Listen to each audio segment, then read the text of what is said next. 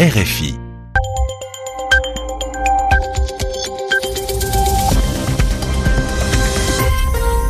Merci d'écouter RFI, il est 22h à Paris, 20h en temps universel.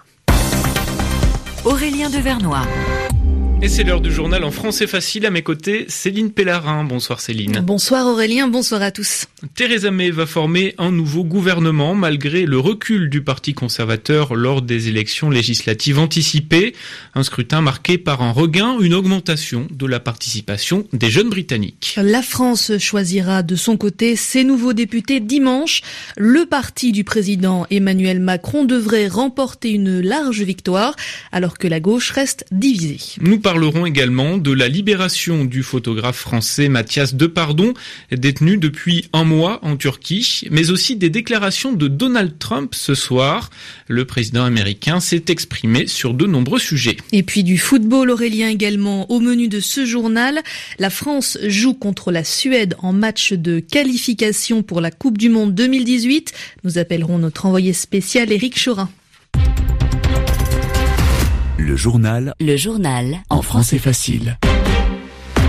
Elle ne démissionnera pas. Theresa May reste stoïque, c'est-à-dire qu'elle reste sur ses positions malgré les résultats décevants du Parti conservateur aux élections législatives anticipées qui se tenaient hier en Grande-Bretagne. 12 sièges de moins, ce n'est pas une catastrophe électorale, mais le camouflet, l'humiliation n'en est pas moins sévère tant les conservateurs semblaient promis à une très large progression il y a encore quelques semaines. Ce qui a changé, c'est notamment le vote des jeunes Britanniques qui se sont davantage mobilisés. Notre envoyé spécial à Londres, Béatrice Leveillé, a pu le constater en allant à la rencontre des étudiants dans le quartier de Bloomsbury. Bloomsbury, le quartier des universités à Londres, médecine, politique, art dramatique, on peut tout étudier dans ce quartier. Anna fait une thèse en anthropologie. Que pense-t-elle du résultat? Au début, j'étais très contente quand j'ai appris le résultat, mais maintenant je m'inquiète car les conservateurs vont revenir à la charge avec leur politique sociale, particulièrement en ce qui concerne les droits des gays. On va voir, ça aurait pu être pire, mais c'est quand même négatif. Comme Anna, les trois quarts des étudiants ont voté travailliste, mais Laura, étudiante en politique africaine, a donné sa voix à Theresa May. Je suis contente qu'on n'ait pas de majorité au Parlement. Comme ça, on a le meilleur des deux mondes. J'ai voté conservateur, mais je pense que les travaillistes vont avoir aussi de l'influence. D'habitude, je vote travailliste, mais cette fois, j'ai voté conservateur parce que je n'aime pas Jeremy Corbyn. Le chef des travaillistes a pourtant la cote auprès des jeunes. Jacob, étudiant à l'Académie royale d'art dramatique, a voté pour lui et il n'a aucun regret.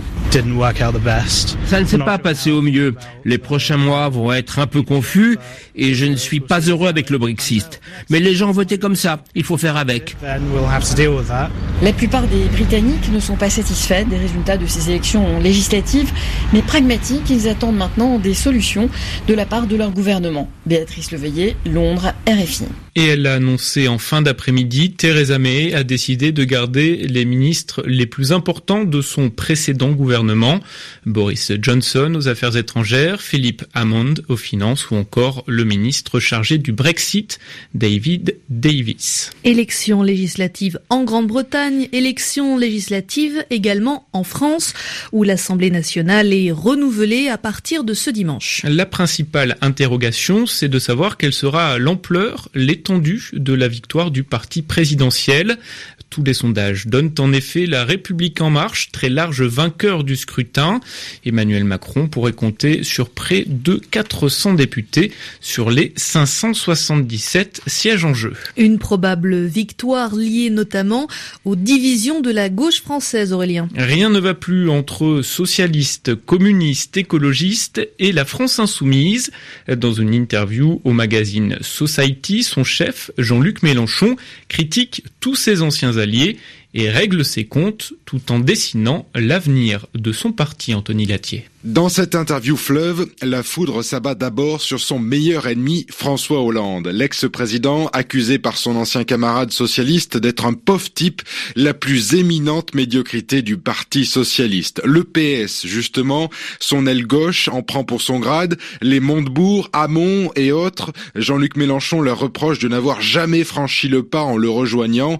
Déçu, il proclame, c'est trop tard. Il reproche au parti communiste de bloquer la recomposition de la gauche. Quant à ceux qui l'accusent d'être retombé dans l'outrance après sa défaite à la présidentielle, Jean-Luc Mélenchon répond que oui, la conflictualité est sa stratégie politique. Et il brocarde pêle-mêle les importants qui vous tuent le sourire aux lèvres, la classe moyenne supérieure, championne de l'évitement, ou encore les médias du service public qui bourrent le crâne avec bonne conscience. Ne pas changer, c'est la conduite que semble s'être fixée un Jean-Luc Mélenchon qui entend bien rester dans le jeu politique. Il veut pérenniser son mouvement et décrocher un groupe parlementaire pour être dans l'action tout le temps, tout le temps, insiste-t-il. Des adversaires divisés et des électeurs sous le charme, tout va bien donc pour Emmanuel Macron, même si un, problème est apparu aujourd'hui. Une enquête a été ouverte sur le parti du ministre de la Justice, François Bayrou. Des assistants parlementaires du Modem à l'Union européenne auraient en même temps été salariés au siège du parti à Paris. Emmanuel Macron qui a salué ce soir la libération du photoreporter Mathias de Pardon. Il avait été arrêté en Turquie au lendemain de la victoire du président français. Mathias de Pardon était accusé d'avoir travaillé sans autorisation dans le sud-est du pays, une zone où l'armée turque affronte les indépendantistes kurdes à Istanbul. Alexandre Billette. Les autorités turques n'ont pas justifié cette libération après un mois et un jour de détention après deux interventions d'Emmanuel Macron auprès du président turc Recep Tayyip Erdogan, après une grève de la faim menée par le photoreporter durant près d'une semaine. Hier, pour la première fois, la mère du journaliste a pu lui rendre visite à Gaziantep et ce midi, c'est le président français qui a appelé la mère de Mathias de Pardon pour lui annoncer que son fils était en route vers Istanbul pour être ensuite placé sur un vol à destination de Paris. Arrêté pour avoir travaillé sans carte de presse qu'il avait pourtant voulu renouvelé, Mathias de Pardon aurait également été soupçonné d'espionnage pour avoir photographié des combattants du PKK.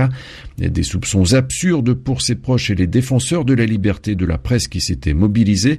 Mathias de Pardon, finalement libre ce soir, le journaliste qui devrait cependant être interdit de séjour en Turquie pour les prochaines années.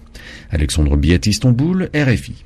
Les tensions entre la Turquie et les Kurdes au cœur de cette affaire, tensions qui se sont encore accentuées depuis hier. Les dirigeants de la région autonome du Kurdistan irakien ont en effet annoncé la tenue d'un référendum d'indépendance le 25 septembre, inadmissible pour Bagdad, mais aussi donc pour Ankara.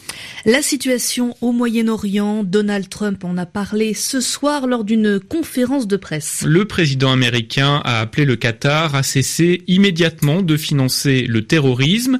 Donald Trump soutient donc l'Arabie saoudite et ses alliés qui ont publié une liste de 59 personnes et 12 organisations liées au terrorisme et financées par le petit Émirat, ce que le Qatar dément. Donald Trump est également revenu sur l'audition devant le Sénat de l'ancien directeur du FBI qui a été très dur avec lui. Le président américain a démenti avoir demandé à James Comey d'abandonner l'enquête concernant son ancien conseiller à la sécurité lié à la Russie. Donald Trump affirme être prêt à 100% à témoigner sous serment sur le sujet. Le journal en français facile. Et nous allons maintenant en Suède, Aurélien, pour parler de football. L'équipe de France affronte en ce moment les Suédois dans le cadre des qualifications à la Coupe du Monde 2018. Éric Chorin, vous êtes notre envoyé spécial sur place. La deuxième mi-temps est maintenant bien entamée. Quel est le score?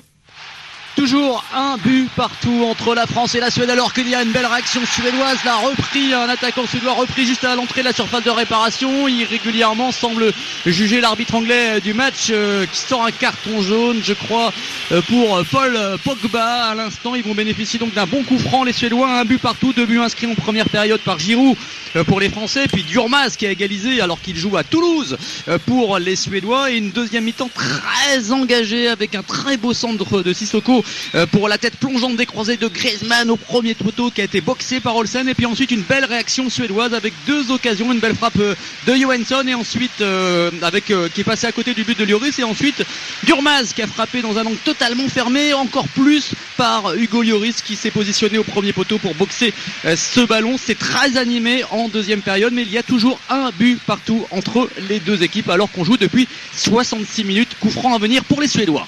Merci Eric Chorin, on vous retrouve pour un nouveau point sur cette rencontre dans 20 minutes. Il est 22h10 à Paris, 20h10 en temps universel.